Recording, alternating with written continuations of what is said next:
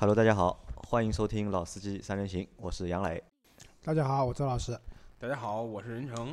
啊，那今天是广州车展的第一天，确切的说是昨天啊，是昨天对吧？现在已经过了十二点了。现在是凌晨的，这个也是我们第一次在凌晨啊。上次在北京车展的时候，好像我们也是录节目录到录到了凌晨，但这一次因为我们和任成不住在一起。那所以呢，就是要等任成把手上的事情全部做完之后，才能和我们一起录广州车展的特辑的节目。那现在已经是一点多了吧？已经。十二点半啊，十二点半哈，那这个是反正半夜嘛，问题也不大。我们周老师已经喝了两罐红牛了，已经两罐红牛了。平常两位都已经睡觉了啊，因为我们节目其实，在这一周里面是没有更新嘛，周一和周三都没有更新。那本来想法是。能够憋到个星期五，对吧？憋个大招，对吧？憋个大招，一口气我们做个憋 做个四五集，对吧？我们因因为我们在做北京车展节目那那特辑的时候，就是在车展前一天我们就做了一个车展的一个前瞻，然后在后面几天都每天都有不同的节目。但是这次因为可能行程上，但是我们和任成有点错开，所以来不及做比较多的节目。不，更关键的是广东车展好像也没那么多可以讲。没那么东西可以讲，对吧？那这个我们放在后面，在这个星期里面就有很多小伙伴就来加我的微信嘛，我们有一个那个群嘛，很多小伙伴来加了之后，都问了我一个问题：为什么不更新了？对吧？我说啊，因为是这个原因或者那个原因没有更新。那我就问他了，你怎么之前不来加我？他说我一直在潜水，对吧？因为连着好几天就是两期嘛都没有更新嘛，他们就。怕我们有什么问题，马上来加一个微信来问一下，就是到底什么情况，怎么不更新？是否还还还是否还好的是吧？还健在。的所以啊，其实我们是想在周五的时候能够去多做几期节目。那我们看法就是尽量能够多做几期，对吧？好，两集保底。我觉着，哎，其实可以多聊。我因为其实很多车，我觉得可以多聊。车是很多，但是周老师讲，周老师你你说一下你的你的总体观点，就是。我七年前啊，就是因为做这个行业嘛，多多少少各地的车展跑的比较多。然后我上次来广州车展七年以前了，就那个时候是迈锐宝上市，就我印象蛮深的。那个时候为了跟凯美瑞那个弄对比啊，就是我们去偷拍凯美瑞，就是像做贼一样的，蛮好玩的。但是一晃那么多年过去了，然后 广州就是这次过了七年以后，就是故地重游嘛，然后那个。也蛮有意思的，这两天也吃的，就今天下午杨磊带我去吃的那个什么点都德，点都德对，啊，就是蛮好吃的。对，点都德属于就是广州比较好的就是茶楼吧。茶楼啊，我我没有问出租车司机啊，就是这个到底是本地人吃的多还是外地来的朋友吃的多？他说基本上都本地人在吃，但我们去的时候好像看到的都是外地的小伙伴，因为可能是因为时间啊，时间不对了，对吧？因为到广州嘛，我觉得就是广州让我们可能就是印象最深刻的就是广州美食。我还和周老师开玩笑，因为周老师在大众点评上面看那个点都德那个点评吧，四星半，对吧？那周老师可能觉得这个四星半还不够高，因为很多就是好的，就是基本上都是五星嘛。那我和周老师说是这样的，因为广州人民的就是对美食鉴赏这个能力比较高，所以对美食的要求也比较高，所以比较难有五星的餐厅。就基本上默认加半星，对吧？对的，默认其实默认加半星应该。那我要看看我晚上吃的这个几颗星。但你，我觉得你吃那个肯定不行，你因为因为你对吃那个东西不是太在意。还可以吧，我们还可以，还可以，应该也是啊。炳胜啊，炳胜啊，讲到讲到炳胜是这样的，就是说我前就是七年前就那个时候来广州来的比较多嘛，然后那个第一次吃炳胜就是广州的当时一个记记者朋友，然后带我去吃炳胜。然后吃了个宵夜，我觉得好好吃啊，好也是一个很应该也是一个很不错的店，很不错的店。好，那我是只有四颗星，只有四颗星，默默认加默认加半颗嘛，四颗半嘛，对吧？因为我是第一次来广州车展，因为这次来广州车展，其实最主要的一个原因还不是来参加车展，因为我们没有收到任何一家厂方的 邀请。其实我们只我只是想借就是这次广州车展的机会，和我们广州的听友小伙伴。碰碰个面，聚个会，因为我们约定在星期六的晚上嘛，我们大概约了，现在约了将近十四位广州地区的小伙伴，我们会一起有一个碰头的一个小聚会。啊，对，这里要特别感谢马总啊，那天我们到了广州，马总开着车来接我们，对吧？陪我们吃宵夜，然后把我们送回家，啊，谢谢马总啊。啊，谢谢你。好，那我们言归正传啊。好，那前面是说了就是乱七八糟的东西，那现在来聊这个车展。就两位是因为仁城车展跑的最多，对吧？然后周老师其实七年前也来过广州车展，因为我是第一次来嘛。那你们两位对广州车展是有有一个怎么样的一个评价？在国内的几大车展里面，广州车展应该属于就是哪个位置在？就是除了我觉得北京、上海，对吧？这肯定是国内最高等级的车展，两年一次嘛，北京轮流，上海轮流办。然后挨下来的话，我觉得可能广州、成都，对吧？是差不多是排名比较靠前的这种车展吧。呃，其实其实周老师说的对，道理肯定是这个道理，就是北上是最大的，然后每年只有一届，对？北上是北上是每两年每两年一次的，而广州是每年都有的。其实呢，就是呃，广州车展给我的最大的感受，其实我今天看完了之后，我觉得特别特别值得看的车不是特别多。呃，我本来刚才跟两位聊的时候，我也是觉着好像没太多可聊的。但是我细一想，呃，细一想有挺可聊，但是我我我在想，是不是因为今年，因为大家都知道前两年汽车市场被那个政策透支了很多，那今年在销量上其实是有这个放缓，甚至是负增长，就前十个月的 SUV 销量第一次出现了负增长。啊，所以我觉得是不是我刚才在想，因为车市不是很好，所以呢，新车比较少，对大家发的很重磅的车比较少，但是我查了一下去年我们做的广州车展的这个专题报道，我发现广州车展确实啊、不是今年这种真正首发或者说是啊重磅车少，是我我觉得是是一直这样。我觉得啊，就车展啊，就是不同的车展，它承载的作用是不一样的。北京、上海这两个国际车展，因为中国最高等级的嘛，就是厂家哪怕没有新车，我也弄点概念车，对吧？对，而且四个厂家基本上有能力参加的都要参加，没有能力的参加，没有能力的拼一拼也要参加，对吧？因为我们在北京车展还是看到了很多，就是尤其是比如说我们自主造那个电动车的品牌好多，对吧？但这次我们看到就明显要少。那我觉得这是一个。然后成都和广州为什么会有现在这个地位呢？我觉得跟时间点有关系。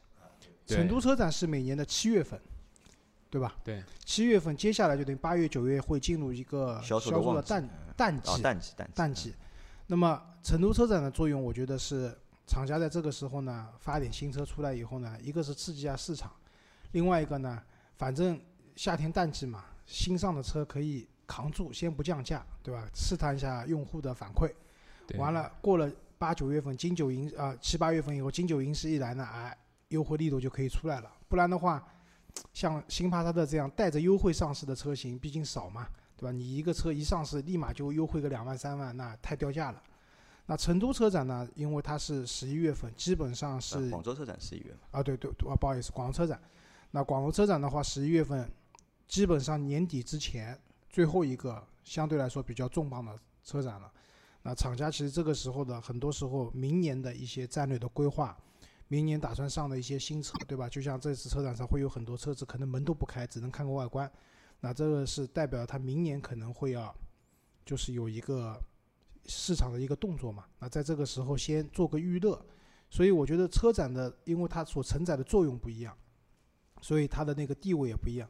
还有一个很明显的就是，我们如果去看北京车展和广州车展的话，第一天媒体日，基本上展台上面是不太有销售的，就是四 S 店的销售会少也有，也有。就是少少，要不有是肯定有，相对来说会少一点。但是成都、广州很多，成都、广州，就像这次广州的话，我们基本上到展台上接待我们的全都是销售。对，因为我们两个，因为我们没有换那个媒体证，我们是拿那个扫码进场的。可能他觉得我们没有带证，可能就是普通的就是消费者。啊，对，就很多销售过来就开始推销车子了嘛。那这两个车展其实，那其实北京也好，上海也好，到后面也都卖车，都没问题的。但是可能像广州啊、成都车展这样的，就是从一开始就是以卖车为目标的车展，对吧？相对来说可能还是不太一样，我觉得啊。对，尤其是成都车展，其实更明显，因为成都车展它有一个像西部的辐射作用，还有很多西部的比稍微比较偏远一点儿的地区的人，他可能在当地去同时比较很多车的话，是个比较难的事。困难，对吧？店比较难的事儿可能比所以他才会对，他会对于他们来讲，可能汽车也是一个，不过对于谁们来讲，汽车也是个大宗消费嘛。买之前好好看一看，总归没错。啊，广州车展年底的时候，嗯，基本上是一个我我觉着基本上是一个厂家也要花一花预算啊，然后这个厂家也要看看最后年底了冲一冲量，对吧？冲一冲量，然后这个为了明年做一点准备。但是就就像周老师说的，我觉得这个确实销售的味道更重。但是给我给我，因为我是做这个汽车的媒体，其实给我的感觉啊，就是从参从观展的体验，包括这个从你开始办证儿到你进场，到你在展台，所有这种体验，广州车展是完胜北上广啊，不完胜北上的，比成都就也也更好。就手续简单，对吧？就对，最差的是北京。啊其实我觉得还好吧，其实我觉得还好，就是办证的流程什么，我觉得还 OK。就是上海也好，北京也好，就是嗯车展，因为两次我们都办了嘛，其实都还还算比较简单，我觉得。呃，你如果有一个很简单的比较，就是如果你在广州车展，给我很切身的体会，因为因为杨磊在之前就问我，杨磊办媒体证的经验肯定不太丰富，所以他之前就问我说这个媒体证怎么办？我说你不用着急，你到现场办就可以。特后来特别微信上面申请，啊还蛮方便。广州车展是中国所有车展里边唯一一个可以扫微信进的。广州车展是中国车展一唯一一个啊你到那个办媒体证的窗口这儿，办媒体证的人会帮你想办法办，就是他会他会去帮你想办法。你看你你是记者或者你是媒体的这个从业者，他会帮你想办法办。比如说你他要求要身，比如一个很很现实，我今天没有带身份证。呃，因为我昨天在酒店办入住的时候，我把身份证拿拿出来了。酒店做完入住，他把身份证包插在那个房房卡的套子里，我就没有把身份证放回我的书包，所以我今天没带身份证，他就会马上帮你想办法说，哎，你有没有驾照，或者你有没有其他的可以证明你身份的，或者你没有照片。如果在北京你遇到这种，肯定是不行的。你就你就等着麻啊，烦。可能我觉得也是和从？这个和就是规格有关，因为这个规格相对来说不是最高级的，所以相对来说这个管理真的真的不会太严格。真的不是。你看到那个办证的管理人员的态度，包括场馆的人员的态度，你就会知道什么叫官僚主义害死人，你就会知道为什么广州是最开放的城市。真的是我作为这么多年车展跑下来，有非常切身没有，的体会。我觉得因为南方城市嘛，还是比较偏重服务系的，对，它是一个这个还是比较明显的。好，我们接下来聊车吧。好，聊车好，那这样就是因为这个场馆就是前面任晨说好嘛，那我觉得就是这个场馆其实还有不好的地方，因为相对来说这个场馆比较小，比较小而且呢它的一个导视系统做的不太好。我们就 从我们的经历开始说，啊因为我们今天是换了，就是扫码进场之后呢，我们走了一个边门吧，应该是不是边门，是尾门。尾门，对吧？进到了一个就是改装车的一个展区。进去之后，我和老周逛了大概十分钟吧，应该啊十分钟到十五分钟。后来老周就说了一个问题，他说我们是不是来错地方了？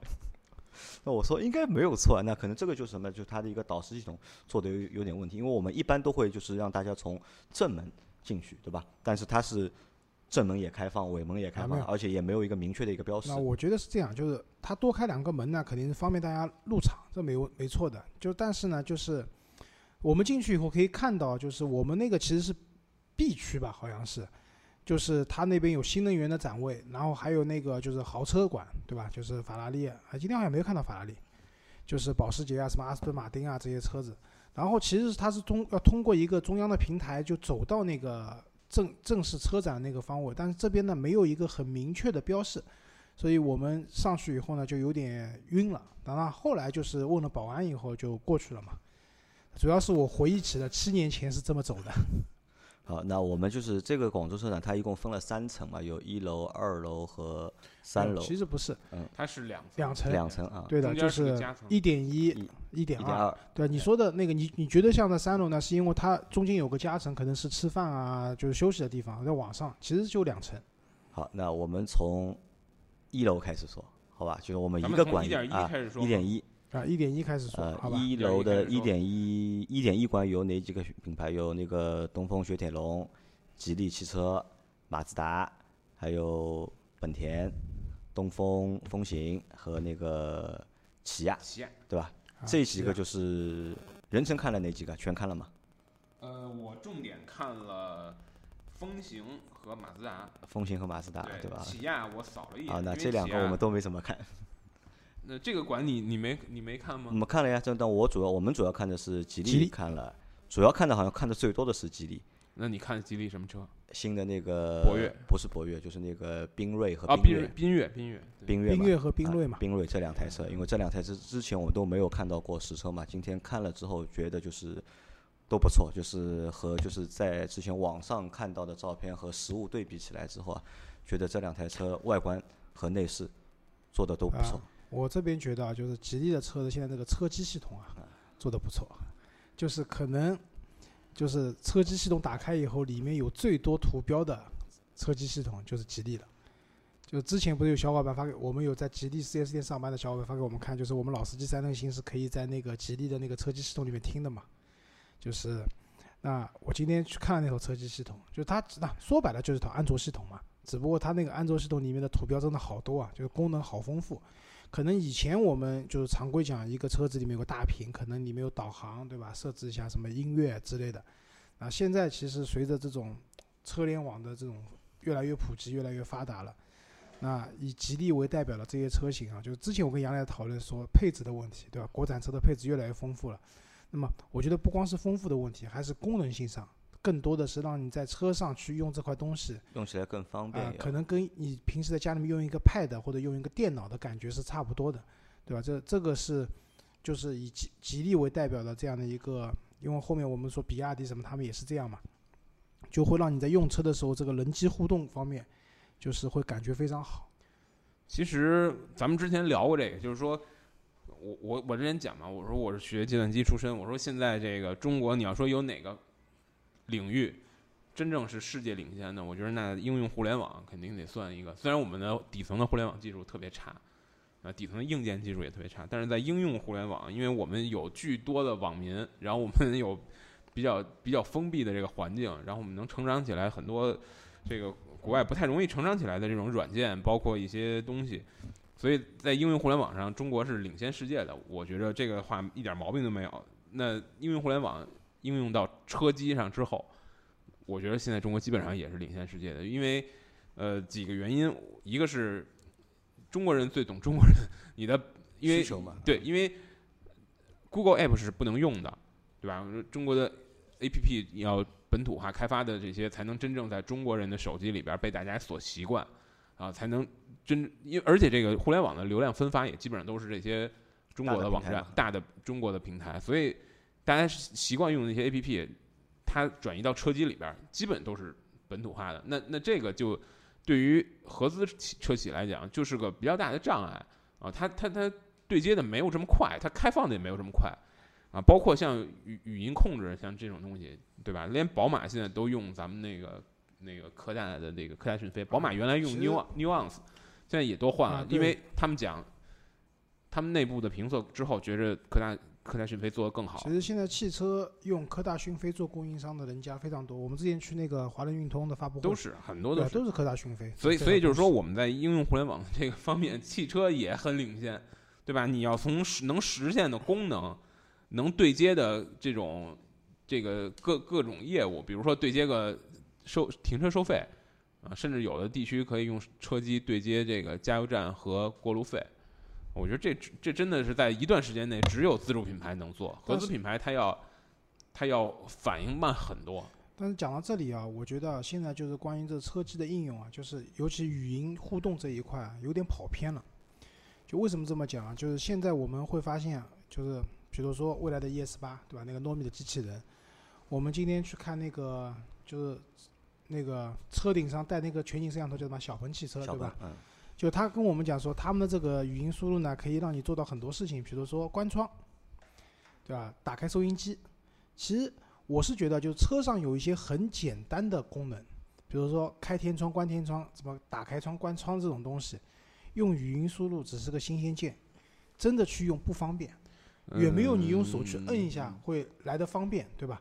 这个我觉得呢，有点有点跑偏了。那相反就是，现在因为车子的这个系统的关系啊，你真的语音输入你没有办法去控制车子里面一些比较核心的一些功能，反而是做不到的，对吧？比如说你跟他说啊，那个就是你帮我把车子的 ESP 关掉，那肯定是做不到的这件事情。这个很这个一般事关驾驶啊，你别说关 ESP 了，你让它关灯，它都不能不可能给你关的。对啊，所以就是说，类似于这些，可能你要去一级级菜单里面找东西，把它找出来才能去操作的这些功能，它反而做不到，反而是一些你触手可及的功能，摁一下就能解决问题的，它能帮你做掉。那其实这个东西，我觉得可能用处并没有那么大。语音控制嘛，我觉得算一个噱头，就没有什么太大实实际的作用。哎，其实我的感觉跟周老师不一样，呃，因为我们每天开不一样的新的车，可能我我可能会接触这些东西会更多。那么，那么我的感觉呢，就是现在我已经好几次出现，当我在开车的时候，我发现我想找一个功能，找不到，对吧？对，因为因为可能北京路况也很很乱嘛，我发现我找不到。那最后我抱着试一试的心态，我说用一下语控试试吧，找到了。啊，我已经有几次这样，比如说要连接蓝牙，啊，比如说打开某一个地图里边的某一个菜单，我我都成功的找到过。但我现在记不清楚具体是什么车给我这样的体验啊。那不一样的车，那这是其其二呢，就是说周老师说的很多看似嗯你触手可及的功能，为什么要用语控？我觉得这个很简单，因为从两个方面来说。第一方面呢，就是语控它本身对你整个车的，因为你要装语控这个东西，那么它对你本身成本的增加不是特别。你既然决定要装了，那那么那么你你装语控和添加一个让它帮你开窗、帮你开收音机、帮你换台，这没有成本的，对吧？那不不不加白不加嘛。好吧。另另外一个就就是，我觉得确实我参加的新车的讲解和发布会中，呃，很多在这个讲解语控的这些功能的时候，是有误是呃是走入了误区。比如说，我已经很多次遇到这个语控的演示的时候，工作人员给给你演示用语控做一个四则乘法，或者用一个特别长的一个计算式，比如说几乘几，然后除以几，乘以加二加三，就没有然后意义嘛。或者你让语控帮你接下一句诗词，啊，这我觉得这些确实都是非常弱智的。就是那还有一个我想说的，语控其实是什么呢？我觉得它很大程度上是一个习惯培养，就像周老师你那台五系，它为什么五系强迫你装那个手势控制？我觉得这是一个没有，强迫啊，不是强迫，就就是说自愿，的。说很多那个绑定的那个包里边儿把这个呢，我我普及一下，是这样的，因为经销商从宝马订车的时候啊，就是理论上是没有办法订裸车的，就嗯是宝马是要求经销商那边一辆车上差不多选配五千块钱的呃配置，那么经销商不敢去选那种很贵的配置，比如说什么辅助驾驶两万多块，对吧？什么选一个宝华韦健的音响五万多块，他们不敢选，因为选了怕这辆车卖不掉。那怎么办？他能去选一些便宜的的东西。那语控就是，那不是语控，手势控制是两千两百块钱。我嗯那辆车是加了手势控制加后排加了三千，一共五千二，正好满足了订车的需求。呃所以现在的车子出来呢，就是手势就大部分都有了，因为其实是订车的时候被强制的，倒不是我要那个我觉着，就那我我觉得肯定宝马是在想办法推这个东西。啊。对，我觉着它很重要一个部分，其实真的就跟语控跟跟这手势一样，它就是培养你一个使用习惯。啊我我不是说语控不好，也不是说手势控制不好，其实我现在手势控制用了蛮多的，因为手势控制其实功能很简单的，就是调音量，对啊，我觉得调音量这个东西，你用那个大拇指转一下就解决可是。问题是，嗯，问题是我大拇指转一下和我手指转一下的，我花的时间是一样的，但是我转按钮的话，我需要用眼睛去看，但我用手去挥的话不是你没有多功能方向盘吗？啊，呃，不太用了已经。哦被已经习惯用那个手势控。我只是说，就像我们刚才，我不是说语控不好，只是说语控这东西应该想一想用户在真实的用车场景的时候，你真正需要用语音控制是什么东西，对吧？而不是说就像刚才人生讲的什么，我就觉得开窗背外窗唐。啊，背唐诗做加法，甚至问你们老板是谁，我们老板是李斌，这没有意义的嘛，这件事情，对吧？啊，好了，回来啊，就哎不不，聊缤越，缤越，不聊宇控的缤越事儿我是个很不错的车，还是聊就是吉利那两台车啊，冰月来，你来人称说一下你对冰月我觉得冰月，我一定要看法。有有有，我对冰月这个车呢，其实说实话，吉利的产品线现在非常非常庞大啊。即便像我这种这个天天跟汽车新闻打交道的人，你让我把吉利的产品线背一遍，我都背不下来。啊，啊是这个特别多，而且呢，吉利的新车出的太多了之后，就会让我有点儿呃疲于去了解每一款新车。说说实话，这是我一个切身的感受。所以最开始当缤越出来的时候，我并没有特别的多的关注。但直到一个什么事儿让我变得特别关注呢？就是缤越在一个赛道的这个体验活动中，请到一个特技车手把车开翻了。啊，对从此这个事之后情我也听说了啊。哎，从此之后，缤越这个就消息就是怎么讲，尘嚣日上，对吧？天天出现在有一度天天出现在这个媒体中，啊，被大家来回来去的议论。所以我也是开始去了解这辆车，但是我真正看过这辆车之后，啊，因为有一度我们只要写一个关于缤越的文章，底下的评论全都是怎么还不翻车？什么什么一开就翻，什么类似于这种。但后来，当我真当我真的去仔细了解的时候，我觉得这些车真的还不错，绝对。之前我们讲就是这个像吉利、奇瑞这些民企，比亚迪啊，可以说真的发展的还是挺好。就是我觉得最大的一个进步就是在设计上面，就啊不管是车型的外观和内饰，这个升级啊，我觉得这个升级是蛮大的一步，就比它现款的之前的一些车的外形也好、内饰啊都好很多。就是我觉得吉利的发展啊，就是几个步骤。那之前比如说我们讲什么帝豪啊，就以那个为代表的，就是现在吉利卖的比较便宜的那批车。那当年的话，这些车身上其实你可以看到很多，就是可能叫怎么讲，就是模仿吧，就别人的影子嘛，对吧？然后别人的影子，然后你看到这些车子的内饰啊各方面，逆其实向设计的痕迹没有那么的，就是高级，对吧？然后后来他们出了那个博博字辈，对吧？博越、博瑞，对吧？那么那个就这两部车呢，一下子就是他把自己的车的档次啊往上给提了，变正常了，啊就包括，我觉得也不正常，其实是往上提的。但是那个时候有个很大的背景是什么？就是吉利收购了沃尔沃，对吧？就是他有底气去造一些相对来说贵一点的车，那至少它的销售可以跟你讲，我们这个车用的什么 ESP 的什么版本，用的什么东西都是跟吉利一啊、跟沃尔沃一模一样的，对吧？然后这是到这个一个阶段，再往下个阶段什么？就是我们这次看到了那个缤越和缤瑞，就一下子车子感觉，因为可能它车也没那么大嘛，就小车容易做的精致，就是两辆车的那种精致度、设计感，一下子让你觉得，哎，这个车好像又跟以前的吉利不太一样了。我相信啊，这两辆车接下来都会热销的。但在今天看吉利的这个过程当中，其实发生了一个小小的遗憾，就是因为吉利它其实也发了一个，就是它的那个就是 SUV，呃，就是 MPV 嘛，小那个 MPV 叫应该是叫佳绩。佳绩，然后我甚至我还看到一个蛮搞笑的事情，好像没有来，没有来，没有来，因为我以为它会来，因为我在网上看到他们发了一个佳绩的一个海报，对对对那个，海报很搞笑，里面有那个文案里面有一句词是他说是致敬经典，好像是祝贺就是那个新天籁嗯，上市，对吧？在一个就是自己佳绩的一个海报里面，下面写了一句祝贺新天籁上市，就这我觉得这个蛮有意思的，就从来没有看到过。不是同等同样类型的车对啊，八不不是同级车，对吧？然后又不是就是同同档次的品牌，然后在这个他们那个广告宣传当中我想过提了，到别人，我想过了，我是为什么知道啊？这家广告公司在做吉利的活的同时，还在做日产的活，哎，我也是这么想，就是这么简单一件事情或者是公关代理公司是在同啊！一家，对对的，就是反正就是同一家公司，那么怎么办呢？自己家公司的东西都要？帮忙一块弄一弄。但这个情况我觉得就是你很难和就是日产去产生互动啊。就如果日产如果他有在微博上发一条这个对吧，也艾特你一下对吧？但这个我觉得这个互动比较难产生。如果能够产生的话，这可能算一个就是比较新颖的一个营销的这应该一个方式。会能产生吧？因为这个肯定已经计划好了。，我们不是就要在讨论这件事情了吗？对，要不然为什么不艾特一下传奇 GM GM 六呢？啊对，GM 六后面有个梗啊，啊，那这台车没有来，那没有来，那就算了，就没看到。吉利有一个。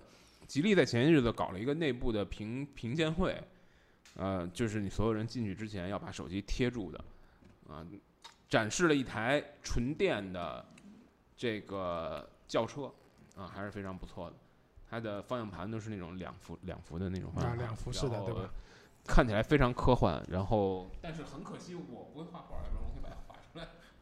好，那吉利就到这里啊，因为就我们就觉得那两台车，今天看的两台车还不错，其他的其实都之前都看过。人生还看了这个馆里面的就是哪些别的牌子？呃，马自达是马自达我看的比较仔细的，呃因，为你今天看了马自达哪台车？CX 八啊，CX 八，我觉得 CX 八是一个，我认为马自达下一个阶段应该说比较值得，或者说马自达的 4S 店的人很期待的车啊。其实我并不期待这车，因为我我们之前聊过很多次嘛，我是一个这个一人吃饱全家不饿的这个状态，所以我不太喜欢这么大的车。但我很喜欢马自达这品牌。我看了 CX 八，在北京车展的时候，CX 八就亮相了，但是当时呢，展出的是一台很显然的进口车啊，那车是右舵的。那么今天在这个，而且那个车应该是个柴油发动机，在在北京车展。那在广州车展终于展了一个这个国产的版本啊，长安马自达的这个国产版本，是个左舵车，而且是所有的地方都可以打开给你看，很清晰的2.5的这个叫所谓的创驰蓝天发动机，一个六档变速箱，三排的座儿。但是我觉得这个车啊，今天它还发了一个预售的价格是二十四万到啊二十六万到三十四万。有点贵啊，有点贵。我觉得这个车，嗯，很有可能要凉，很有可能要凉。首先，首先一点就是说它的体型，先给大家介绍一下，它对标的应该，它自己想对标的肯定是汉兰达啊，对，肯定是这个锐界。锐界就是啊，这些车，但是呢，其实它的情况更接近于什么呢？更近，更接近于这个别克的这个叫什么？G 幺六，昂科威，昂科威啊。啊，然后呢，也比较就是类似这种，因为我想表达的是一个什么意思呢？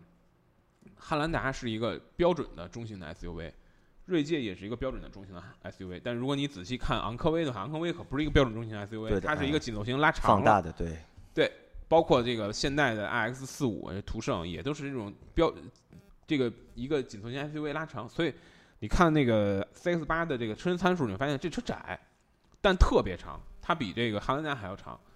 我坐进去试了一下，感觉空间并没有太大的优势，不会给你一种特别，比如你坐在同样车长，甚至比它短短一点冠道里边，你会觉得这车我操好大呀。但你坐在这个车里边没有这个感觉，这是其一。其二呢，这个车的内饰实在是让我觉得无力吐槽，就是马自达的内饰一贯不太好，一贯不太精致。但是呢，有一点好处就是马自达内置通常设计的还是比较简简洁，因为马自达的内饰比较年轻化、欧化的，就是马自达内饰欧化的，一直很欧化。呃，但是你坐到这台车里，你看那个仿劣质的仿木的那个木纹装饰，包括那个那台展车，它竟然装了一个汽配城范儿的那种全包围的脚垫，是那种。棕色的，就是我喜欢说大变色的那个脚垫。而且我觉得不单单是马自达一个品牌，这一次我们看到很多车用的脚垫都是这路子，对，都他妈很土。我而且我想一个是土，还有一个什么味道都好重。今天我们坐了好几台车，我们都觉得这个车面坐个一分钟我就要晕过去了，对吧？我想可能是什么？是四 S 店拿来的车，也可能是这个原因啊。对的，就是这种汽配城范的东西，肯定是四 S 店提供的。然然后呢，这个车。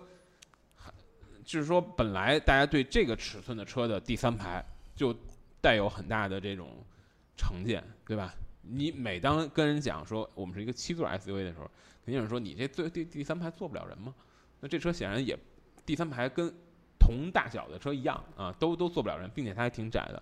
另外还有一个很严重的问题啊，我觉得这不是车的问题，这是这个车不适合咱们的市场的问题。首先它。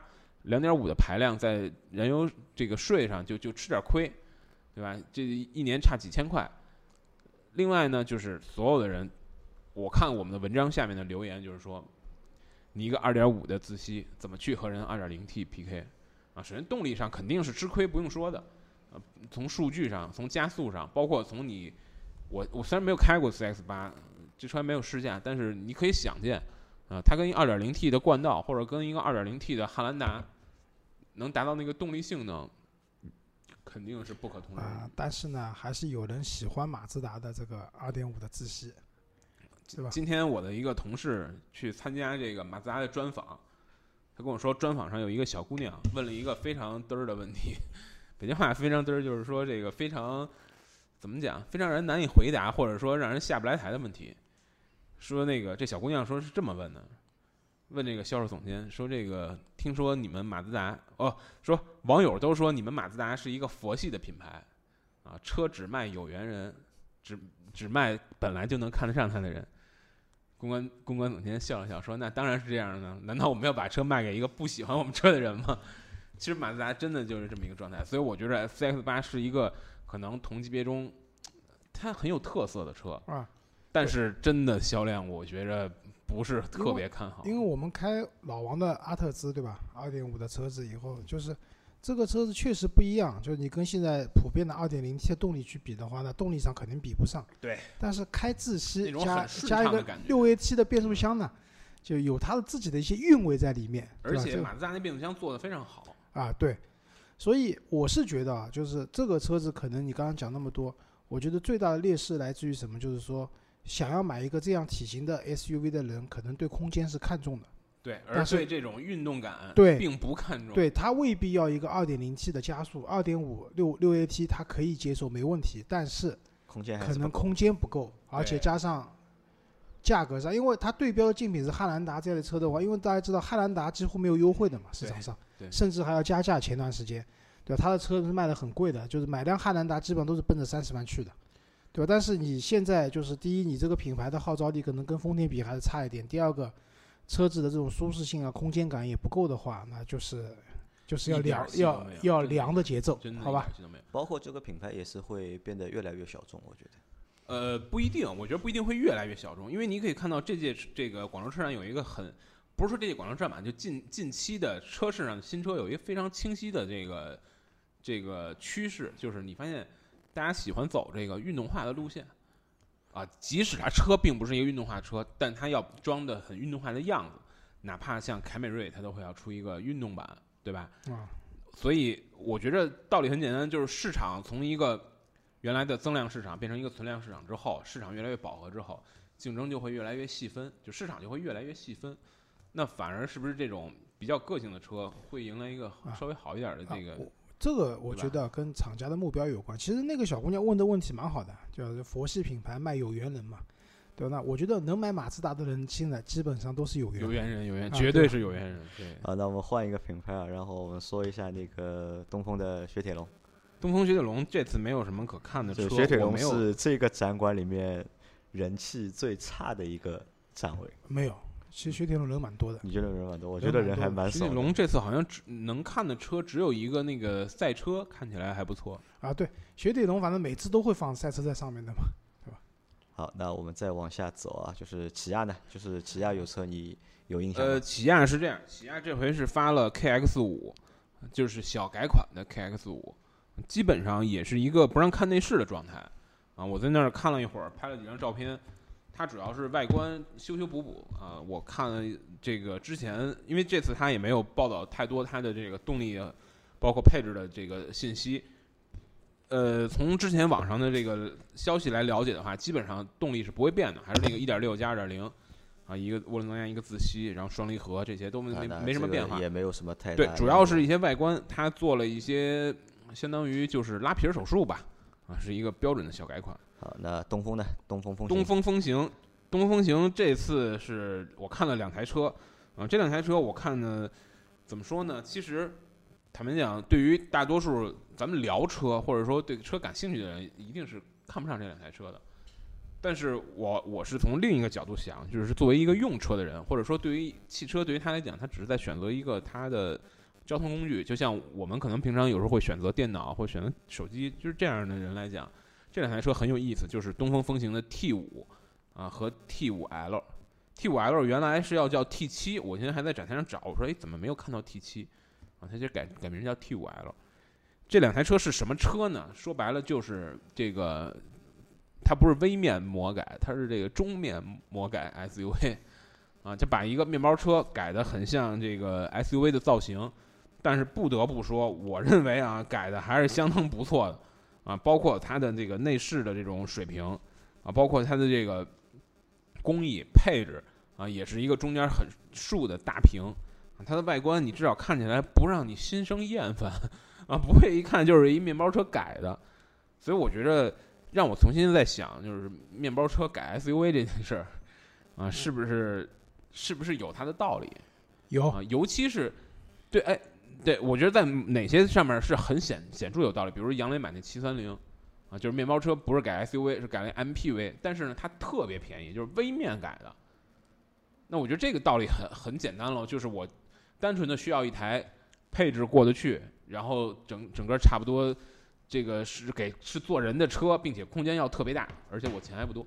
但是你别忘了 T 五不是这个定位，T 五定位超过十万了，这个车并不便宜。你用同样的价钱可以买到一台，如果你你能接受科沃兹或者是这个沃兰达或者是这个福睿斯这种紧凑型的合资的低端轿车的话，是能买到的。但是你你如果用这笔钱去买一个 T 五或者叫 T 五 L，是不是值得呢？我觉得这个是我我特别想好好再去对比，好好再去体验一下的事儿。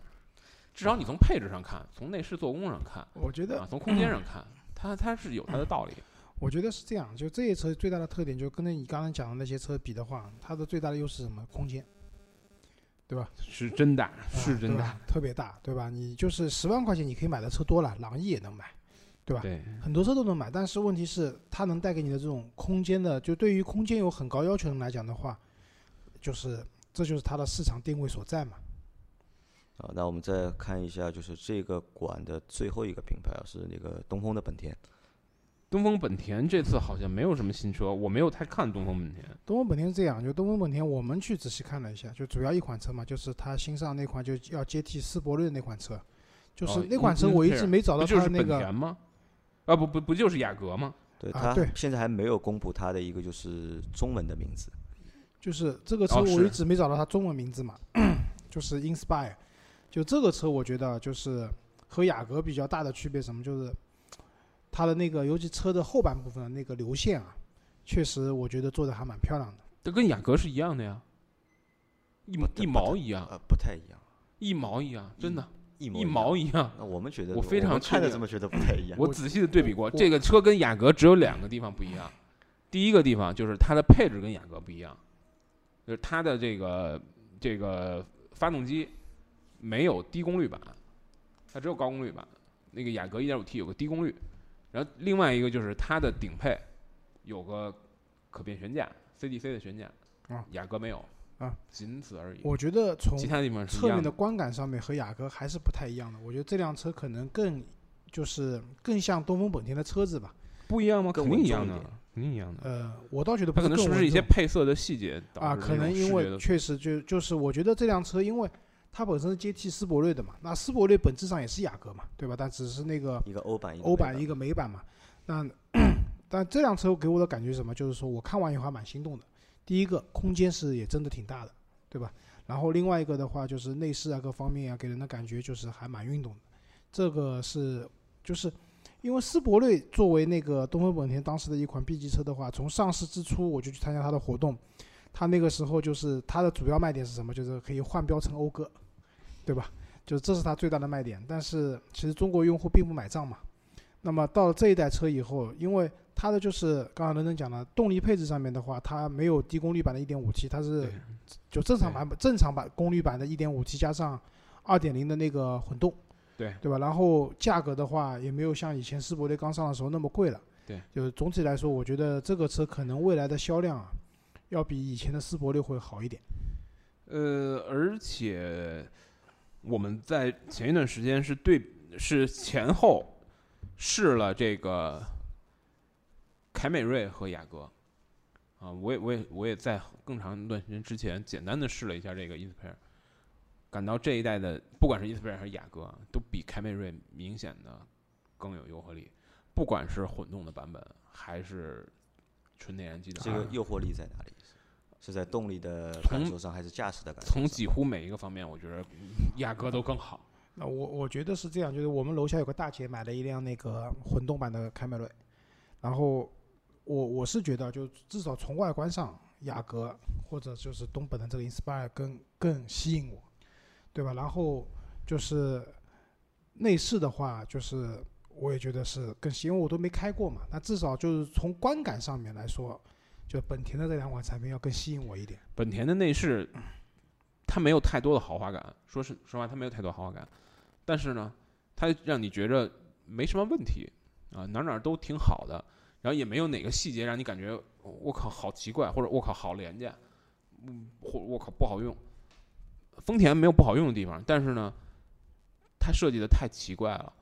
因为这一代丰田的车都是设计的，用我讲就是特别有存在感，啊，它的那个中控台设计是一个像那种日本和服那个衣襟的那种啊感觉，就是个不对称的。你可以不买我，但是你必须得记住我。它不对称之后有个问题，就是它的那个面积啊变得很难布置。它这个面板是一个不对称它很难布置。它的那个屏幕就做的特别小。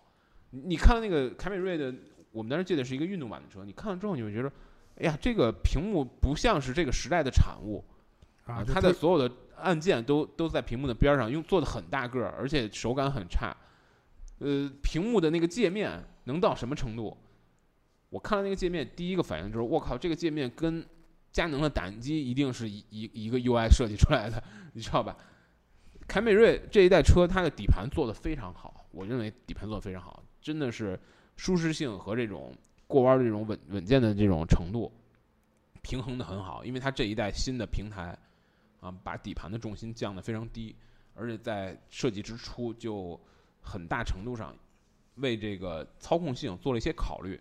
所以，当你很快的去开这个车的时候，啊，包括你快速过弯的时候，它侧倾控制也很好，它的这个整个底盘也都很好。但是这个车啊，动力系统太差，动力系统完全是一个这个慢性子，极慢的慢性子。而本田它底盘也很好，而且它的方向盘更灵更敏锐，它的动力系统也特别好。